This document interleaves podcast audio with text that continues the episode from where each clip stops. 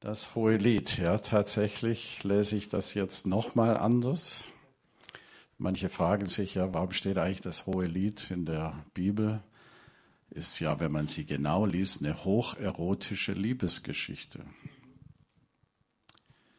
Ja, ich glaube, Liebesgeschichten liebt Gott in jeder Form. Seine eigenen, die er mit den Menschen initiiert hat und auch die von Mann und Frau, die ja ein Abbild auch dieser Beziehungsebene ist. Ich möchte euch zwei Verse dieser, dieses Hohen Liedes gerne lesen. Bevor ich das tue, möchte ich euch ein Schlüsselwort mitgeben, das mir geholfen hat, das Hohe Lied zu verstehen, tiefer zu verstehen. Nämlich als mir mal klar wurde, worum geht es eigentlich im Hohen Lied? Natürlich die Liebesgeschichte, aber was, was ist so der Fokus jetzt dieser Liebesgeschichte? Und es war in der Kirchengeschichte immer so gesehen, das ist natürlich zum einen eine Liebesgeschichte von Mann und Frau, aber es ist zum anderen die Liebesgeschichte eines Bräutigams und seiner Braut. Und für mich hat sich so dieser Begriff Sehnsucht herauskristallisiert. Das ist eigentlich der Schlüsselbegriff, um dieses Buch zu verstehen. Es ist ein Buch der Sehnsucht. Es ist ein Buch der Sehnsucht in zweierlei Hinsicht, nämlich die Sehnsucht des Bräutigams nach der Braut und die Sehnsucht der Braut nach dem Bräutigam die Sehnsucht Gottes nach uns Menschen und die Sehnsucht des Menschen nach Gott. Es ist eine Suchbewegung. Ich suche dich. Das ist Sehnsucht. Ich suche dich. Und bevor ich dich nicht habe, wird mein Herz nicht ruhig. Ich suche dich. Ich suche dich tiefer. Gott sucht den Menschen. Gott sucht uns. Er sucht uns mit seiner Liebe. Er sucht uns wach zu küssen mit seiner Liebe, wie ein Bräutigam die Braut. Und wir sind geschaffen dafür, dass wir uns suchen lassen und ihn suchen und uns sehnen nach ihm. Und unser Herz wird erst ruhig, wenn es bei ihm Ruhe findet. Augustinus hat diesen bekannten Satz geprägt, unruhig ist unser Herz, bis dass es ruht in dir, oh Gott. Das ist die Sehnsucht. Und erst wenn wir tiefer bei Gott ankommen, wird da etwas gestillt. Und gleichzeitig wird die Sehnsucht noch mehr angefacht. Das ist das Geheimnis. Das ist das Geheimnis der Liebe. Auf der einen Seite wird etwas gesättigt, wenn wir tief bei Gott ankommen und seine Liebe immer mehr begreifen. Auf der anderen Seite wird was angefacht und wir bekommen noch mehr Sehnsucht. Wir werden erfüllt und gleichzeitig werden wir noch hungriger. So ist das bei Gott. Und das wünsche ich uns auch für diesen Gottesdienst, dass da vielleicht so eine ganz neue Sehnsucht in uns aufbrechen kann und wir spüren, Gott hat Sehnsucht nach uns. In seiner Liebe verzehrt er sich nach uns, sehnt sich, dass wir ganz nahe bei ihm sind. Und da ist von einer Frau die Rede. Und diese Frau wurde wach geküsst. Ist das schon interessant, wie dieser, dieses Kapitel beginnt? Eigentlich nicht typisch geistlich fromm. er küsse mich mit den Küssen seines Mundes. So beginnt das hohe Lied. Die Sehnsucht. Denn deine Liebe ist besser als Wein. Deine Liebe ist beglückender ist kostbarer als alles, was man sich auf dieser Erde vorstellen kann. Und dann kommt diese Sehnsucht zum Ausdruck. Mich verlangt nach dir, zieh mich hin zu dir. Zieh mich in deine Königskammer, zieh mich in die Verborgenheit, nimm mich hinein in deine Arme. Da ist etwas geweckt worden. Das ist wahrhaft Erweckung. etwas geweckt worden in dieser Frau. Und jetzt möchte ich uns Vers 5 und 6 lesen, um die wird es auch heute Morgen gehen. Und da tun wir einen Blick hinein in das Herz dieser Frau. Woher sie kommt, was sie geprägt hat und was jetzt so mit ihr im Gange ist. Sie sagt hier, schwarz bin ich, aber schön, ihr Töchter Jerusalems, wie die Zelte Kedas, wie die Vorhänge Salamos. Seht mich nicht an, weil ich so schwärzlich bin, weil die Sonne mich verbrannt hat. Die Söhne meiner Mutter zürnten mir, sie setzten mich zur Hüterin der Weinberge, doch meinen eigenen Weinberg habe ich nicht gehütet. Ich möchte gern drei Aussagen aufgreifen, die diese Sulamit hier macht. Und was uns einen Blick in ihr Herz hinein erlaubt was mit diesem Erwachen ihres, ihrer Sehnsucht geschieht in ihrem Herzen. Das erste, das ist in Vers 6, da beschreibt sie, bisher war sie mit den Weinbergen anderer beschäftigt. Sie spricht von den Söhnen ihrer Mutter. Kann man auch anders ausdrücken. Das sind eigentlich Brüder. Da gab es irgendwie einen Konflikt, der wird jetzt nicht näher beschrieben. Aber offensichtlich war das Familiensystem so geordnet, dass alle Bestimmten, diese Schwester oder diese Tochter, die arbeitet in den Weinbergen. Die arbeitet für andere.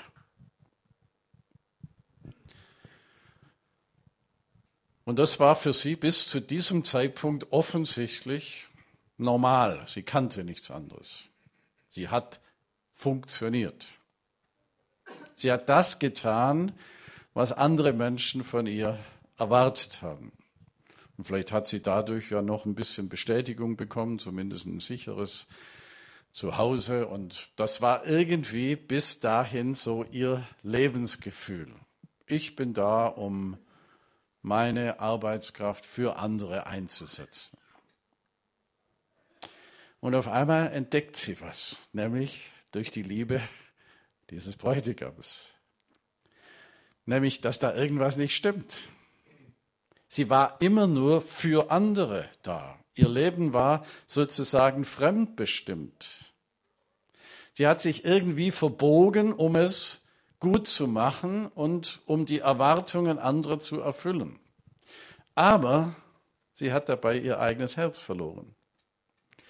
Und das nimmt sie mit diesem Bildwort, in dem sie sagt, meinen eigenen Weinberg habe ich nicht gehütet. Also sie spricht von fremden Weinbergen, von fremden Arbeitsbereichen, von fremden Orten, wo sie beschäftigt war und sagt, aber da gibt es etwas in mir, in meinem Herzen. Und das ist jetzt ein Bild für ihre eigene Seele. Oder ich sage gern für ihren Herzensgarten, für ihr Innerstes. Und sagt, mein Innerstes habe ich irgendwie gar nicht richtig angeschaut oder war gar nicht mir bewusst, dass ich auch einen eigenen Herzensgarten, einen eigenen Weinberg habe, geschweige denn, dass ich den behütet habe, dass ich mich um den gekümmert habe. Ich war so beschäftigt mit dem Kümmern um andere, dass ich funktioniere, dass ich Dinge gut mache, dass ich vielleicht dadurch noch Bestätigung bekomme. Und jetzt erweckt durch die Liebeserklärung, dass jemand sagt, du bist schön Du bist wunderbar, du bist herrlich, du bist begehrenswert, du bist lieblich. Entdeckt sie ihren eigenen Wert. Sie entdeckt, da gibt es ja etwas in mir, was ein Mann sieht. Da gibt es etwas in mir, was Gott so wertvoll ist, dass er sagt, du, ich, du, du, du sollst dich nicht nur definieren durch Menschen, durch das, was sie erwarten, durch Rollen, die du einnimmst, sondern ich sehe dich, dein Innerstes. Und das ist mir so kostbar. Du bist so schön in deinem Inneren. Das konnte sie bis dahin irgendwie nicht richtig erkennen. Auf einmal wird das wach. Auf einmal spürt sie, da gibt's, da gibt's etwas in meinem Herzen. Das meint mich. Das meint mein innerstes Wesen. Das ist kostbar, das ist schön, das ist herrlich. Das war ihr bis zu diesem Zeitpunkt offensichtlich nicht verfügbar. Dazu brauchen wir die Liebe Gottes, die uns trifft, die uns unseren eigenen Wert zeigt. Mir ging das vor zwölf Jahren so, als ich in eine ganz tiefe Lebenskrise kam, in einen Burnout. Ich, ich war damals so viel unterwegs, so viel im Dienst, so viel mit Verantwortung und Arbeit und Herausforderung beschäftigt.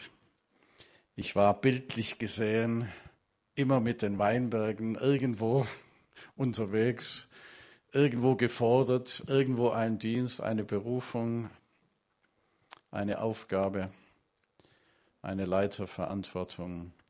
Und ich habe mich dabei verloren oder ich habe gar nicht mich selber gespürt.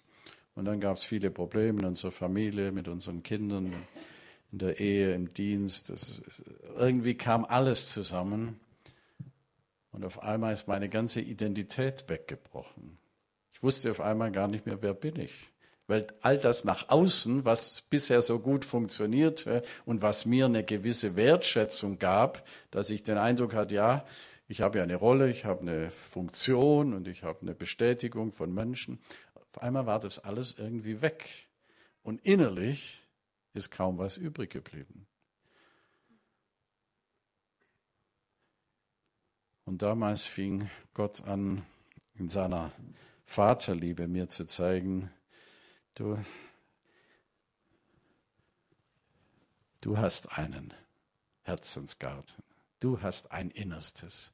Da gibt es einen Manfred in dir, nicht einen Funktionsträger, nicht einen Leiter, nicht einen dienstorientierten Menschen, nicht einen Leistungsträger. Nein, da gibt es einen Manfred. Und den buddeln wir jetzt mal aus und schauen mal, wie der ist.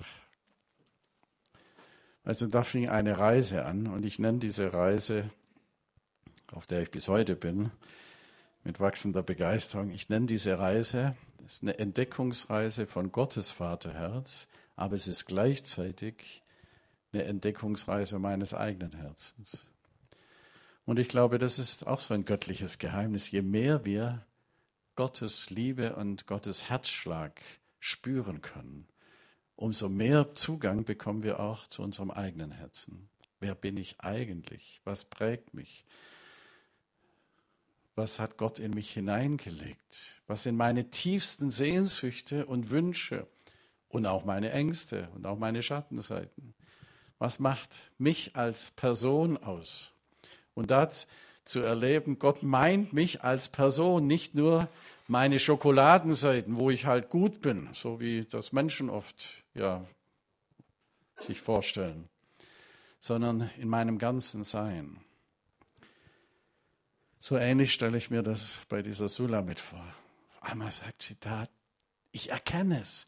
Ich habe ich hab immer nur nach außen sozusagen gelebt. Ich war gut und habe mich gut gefühlt, wenn ich meine Arbeit entsprechend abgeleistet habe, wenn ich Erwartungen anderer erfüllt habe. Aber ich habe gar nicht den Zugang zu mir selber gehabt. Und jetzt bekommt sie eine offene Türe durch die Liebe dieses Bräutigams.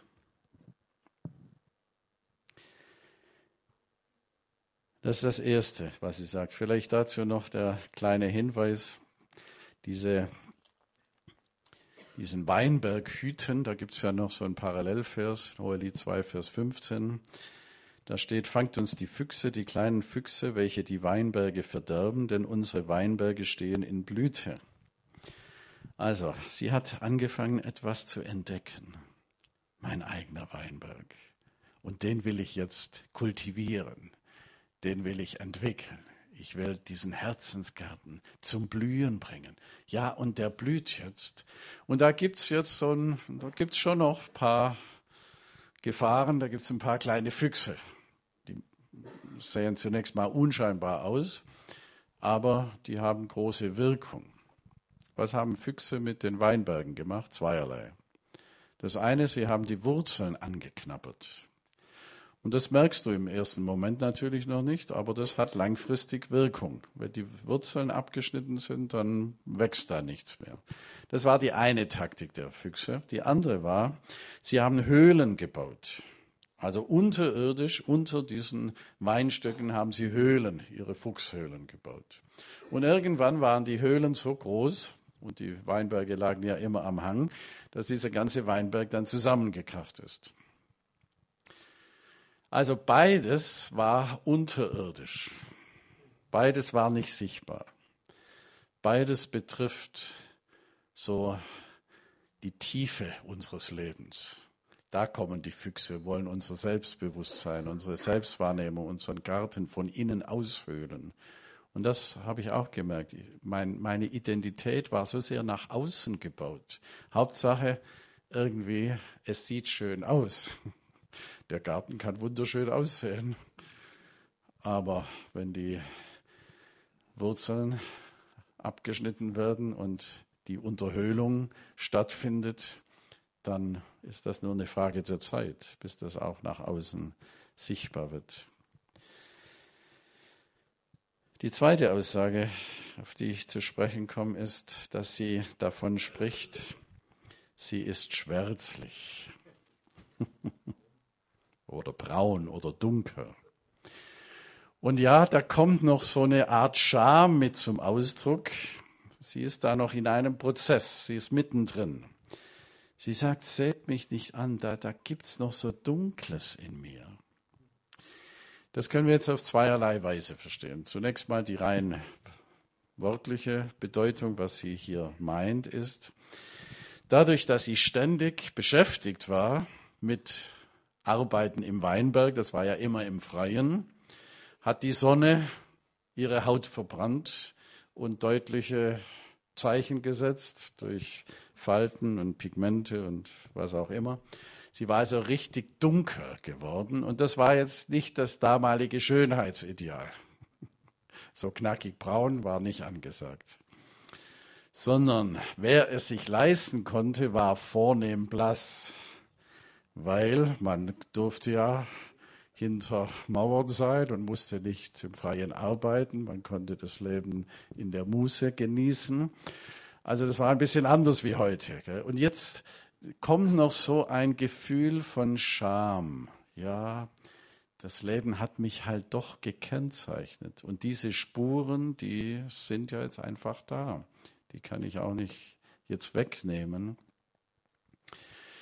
Sie sagt, ja, da gibt es Dunkles. Und im übertragenen Sinn wissen wir, das spricht natürlich auch über die dunklen Seiten unseres Herzens, über die Schattenseiten unseres Lebens. Ja, da ist nicht alles Gold, was glänzt. Da gibt es eben tiefen Schichten unseres Seins, die schauen wir nicht so gerne an. Da gibt es Prägungen in unserem Leben, da gibt es Geschehnisse, die wollen wir am liebsten ungeschehen machen. Da gibt es Verletzungen, aus denen wir kommen, die uns nachhaltig geprägt haben und vielleicht bis heute ihre Auswirkungen haben. Da gibt es Furchen in unserem Leben, die wir nicht gerne anschauen. Da gibt es Gebrochenheiten, die wir gerne ausmerzen wollten. Da gibt es eigene Reaktionen, da gibt es sündhafte Neigungen in uns, die uns total unangenehm sind, wo wir sagen, die darf eigentlich niemand sehen oder niemand davon wissen.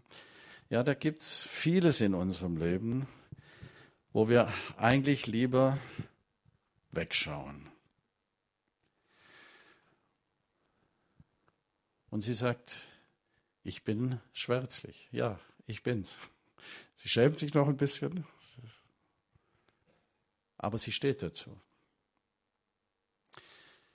Und es ist ja so, wenn wir so nach außen leben, wenn wir so funktional leben, wenn wir so leben, dass wir versuchen, es recht zu machen und Bestätigung von Menschen zu bekommen, Erwartungen erfüllen und uns ein Stück verbiegen, dann ist das ja immer auch mit einem gewissen Gewinn, mit einem inneren Gewinn verbunden. Das ist ja nicht nur schrecklich, sondern wir müssen uns da nicht so sehr mit uns selber beschäftigen. Also das ist ja der, der gefühlte Vorteil.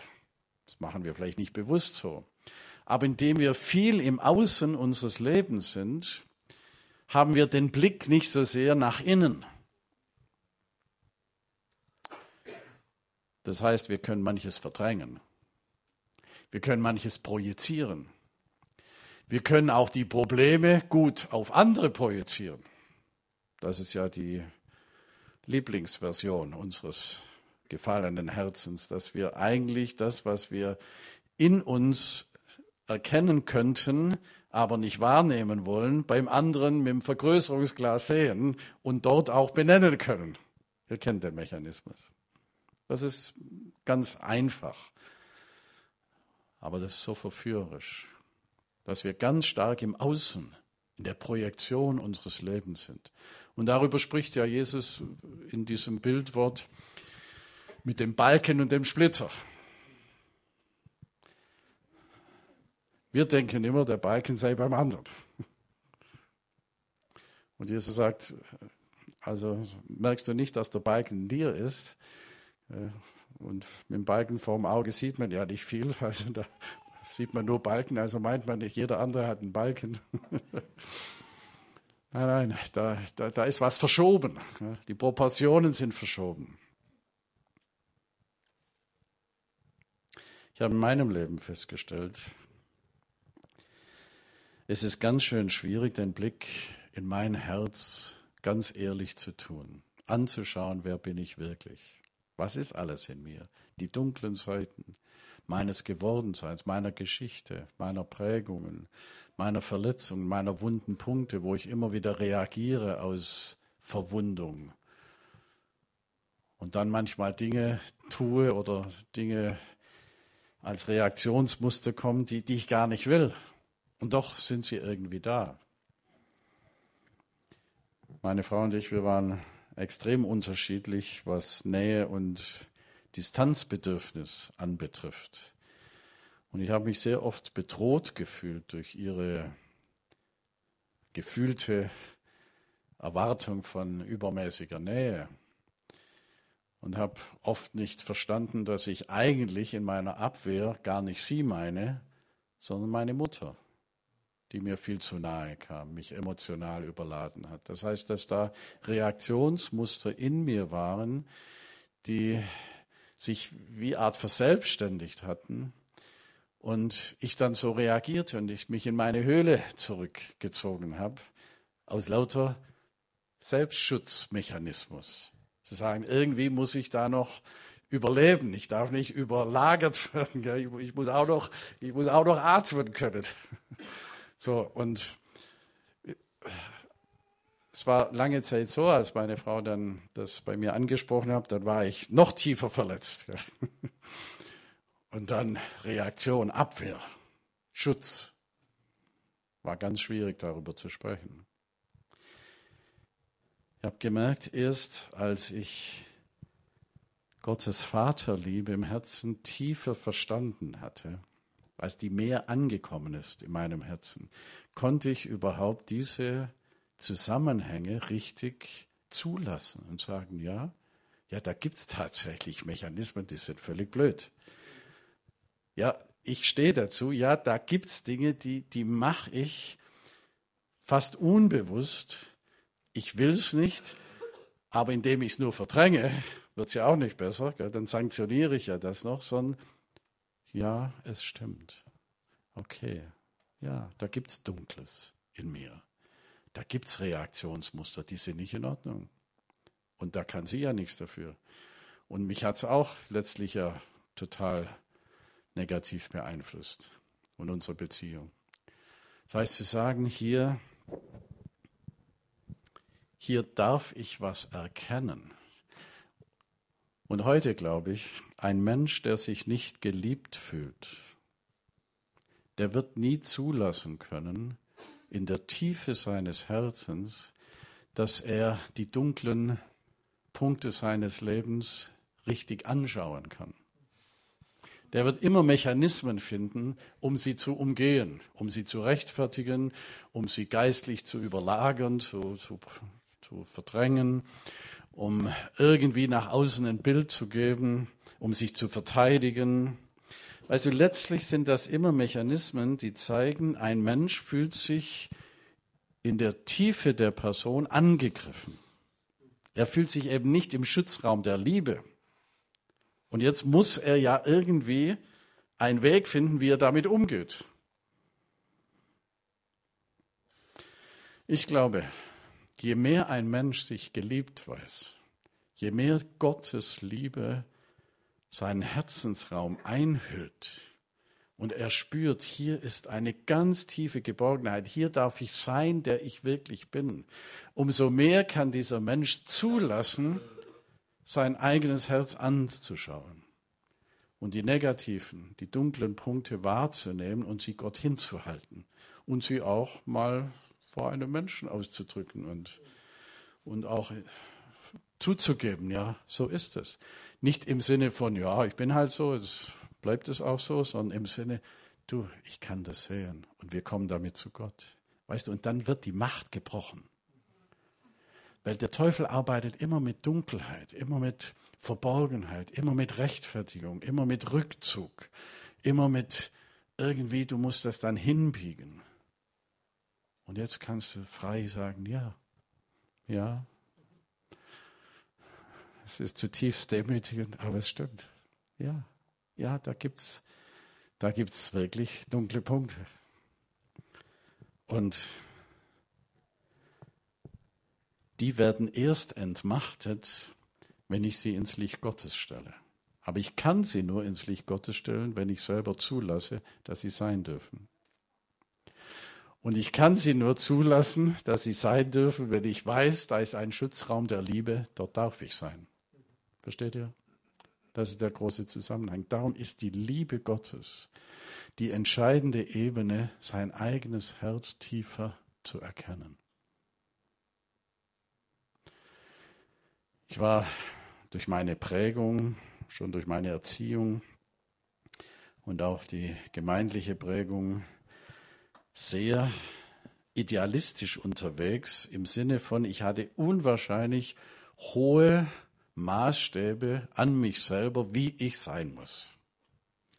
Mein Charakter, meine Persönlichkeit, meine Kompetenz, aber auch so eben das Innerste, wie, wie ich reagieren muss, wie, wie ich, wie ich so von meiner Charakterseite her sein soll.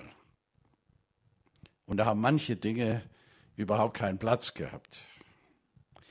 Also zum Beispiel Wut und Zorn, das ging gar nicht. Und dann hat meine Frau öfters mal zu mir gesagt, bist du jetzt sauer? habe ich gesagt, ich bin doch nicht sauer. Also das Wort sauer war für mich schon so ein No-Go. Ich als Pastor und Mann Gottes, ich bin doch nicht sauer. Ja, ich, ich bin jetzt gerade ein bisschen zurückhaltend. Ich muss jetzt gerade was verarbeiten. Ja, man, man kann das ja alles wunderbar umformulieren. Aber es war immer wie ein Stich in mein Herz. Ich konnte das innerlich nicht zulassen. dass ich sauer bin, dass ich wütend bin, dass ich, dass ich zornig bin, dass ich mal aggressiv bin. Das, das, das hat irgendwie nicht in mein Bild hineingepasst. Und das war jetzt der Weg, wie das unterschwellig eben immer weitergegangen ist. Also damit wird ja nichts gelöst, sondern damit verdränge ich es ja nur in die untere Schicht. Und erst im Laufe der letzten Jahre, dann durch die Offenbarung der Vaterliebe, wo ich wusste, ja, ich darf sein, ich darf auch mal sauer sein und Gott fällt nicht vom Stuhl. und meine Frau übrigens auch nicht. Gell? Als ich dann zunehmend mal gesagt habe, ja, jetzt bin ich tatsächlich sauer, war das für sie ganz okay. Viel besser, wie wenn ich sage, ich bin es nicht und ziehe mich in die Höhle und sie weiß nicht, was mit mir los ist. Gell? Also so das zu erleben, vielleicht hast du deine ganz anderen Beispiele. Das soll ja nur etwas deutlich machen. Wir brauchen die Gewissheit der Liebe Gottes, dass wir uns anschauen können und anschauen lassen können. Und Ehepartner ist so jemand, der schaut einen sehr genau an. Und andere intensive Beziehungen, wo wir wirklich so sind. Ja, da gibt es dunkle Stellen. Ja, da gibt es Dinge, die haben mich geprägt. Ja, da gibt es meine eigene Geschichte. Und die hat Spuren hinterlassen. Das darf sein. Das ist okay. Weißt du, sich zu versöhnen, auch mit sich selber, das ist eine ganz, ganz wesentliche Lebensaufgabe. Für mich heißt älter werden, immer mehr versöhnt werden. Nicht nur versöhnt mit den Menschen um mich herum, versöhnt mit mir selber. Das ist die größte Lebensaufgabe. Versöhnt mit meinem Sein, versöhnt mit meiner Prägung, versöhnt mit meiner Geschichte, versöhnt mit den Verwundungen und Verletzungen meines Lebens, versöhnt mit den Enttäuschungen, versöhnt mit dem, was nicht so gelaufen ist, versöhnt mit den Zerbrüchen meines Lebens, versöhnt auch mit meinen Schattenseiten. Auch die haben ihren Platz, auch die gehören zu meinem Menschsein. Dazu brauchen wir die Liebe Gottes, die uns in diese Versöhnung hineinführt. Und das Dritte, was sie sagt, ich bin schön. Ich bin schön. Ich bin lieblich.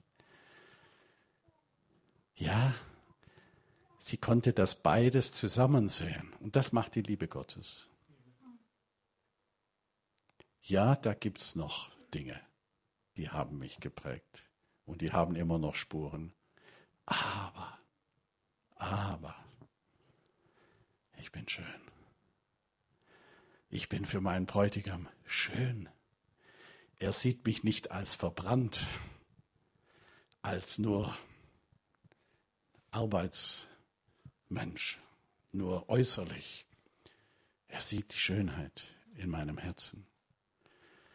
Weißt du, und später kann sie das immer mehr dann sagen, im Lauf dieses hohen Liedes wird das immer mehr zu der Überzeugung, weil nämlich er das ihr immer wieder zusagt, du bist schön, meine Freundin, du bist herrlich, du bist wunderbar, du bist die Rose von Sharon.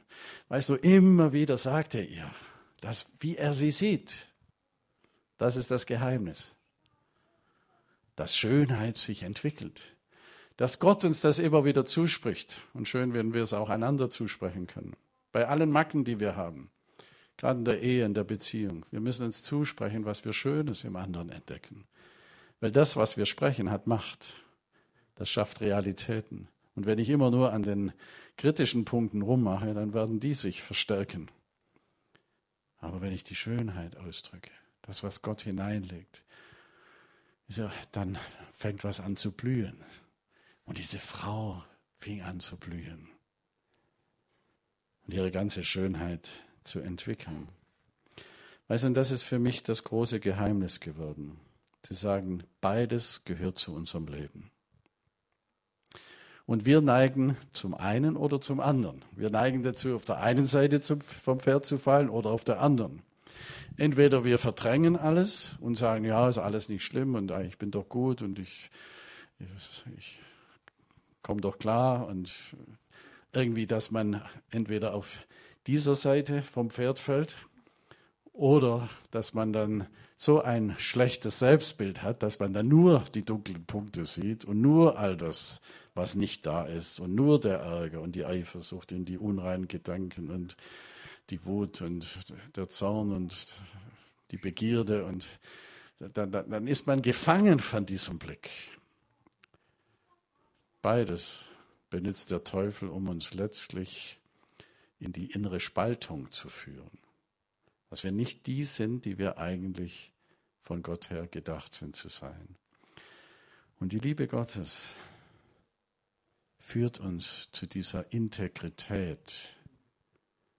Ja, ich bin dunkel.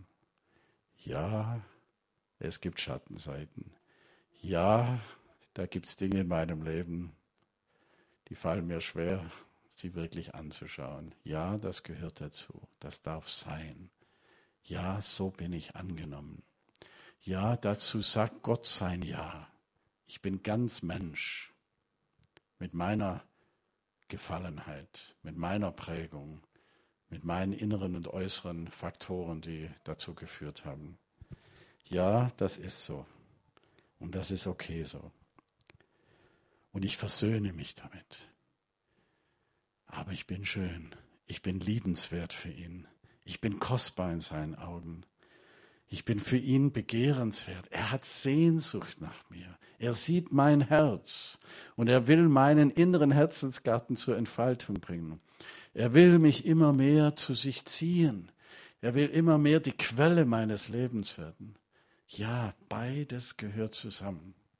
Das ist für mich der Ausdruck einer Reife und Persönlichkeit, die gesund sich entwickelt. Und dazu brauchen wir diesen Schutzraum der Liebe. Und das wünsche ich uns, dass wir von Gott her so eine Sehnsucht ins Herz bekommen, dass wir spüren, seine Sehnsucht nach mir ist noch viel, viel größer als meine Sehnsucht nach ihm. Ich glaube, letztlich ist unsere Sehnsucht nach Gott immer nur eine Antwort, eine sehr minimale, kleine Antwort auf die große Sehnsucht, die Gott nach mir hat. Weißt du, und er hat all die dunklen Punkte schon einberechnet. Warum ist Jesus gekommen? Warum hat er bezahlt am Kreuz? All das ist schon von seiner Seite aus mit gelöst. Zu sagen, ja, du brauchst es nicht verdrängen, es darf sein. Und jetzt halt's mir hin. Jetzt komm in diesen Raum und da bist du der, der du bist. Und dort begegne ich dir in deinem ganzen Sein. So, und da wird die Macht der Dunkelheit gebrochen. Und da musst du nicht mehr in Zwängen weiter in deiner Schiene bleiben. Da werden Mechanismen aufgelöst. Also da musst du nicht mehr dein Familienerbe bis zum Exzess durchleben. Da werden auch Linien gebrochen. Also in dieser Liebe Gottes, da musst du nicht nur reagieren aufgrund deiner eigenen Verletzungen, deiner Kindheit und immer und immer wieder in dasselbe Muster hineinfallen. Da kannst du dich zeigen, dazu stehen. Da kommt das Licht der Liebe Gottes. Und da kannst du sagen, ich bin noch dunkel an manchen Stellen, aber ich bin schön. Da kommt was zur Versöhnung. Da integriert sich was.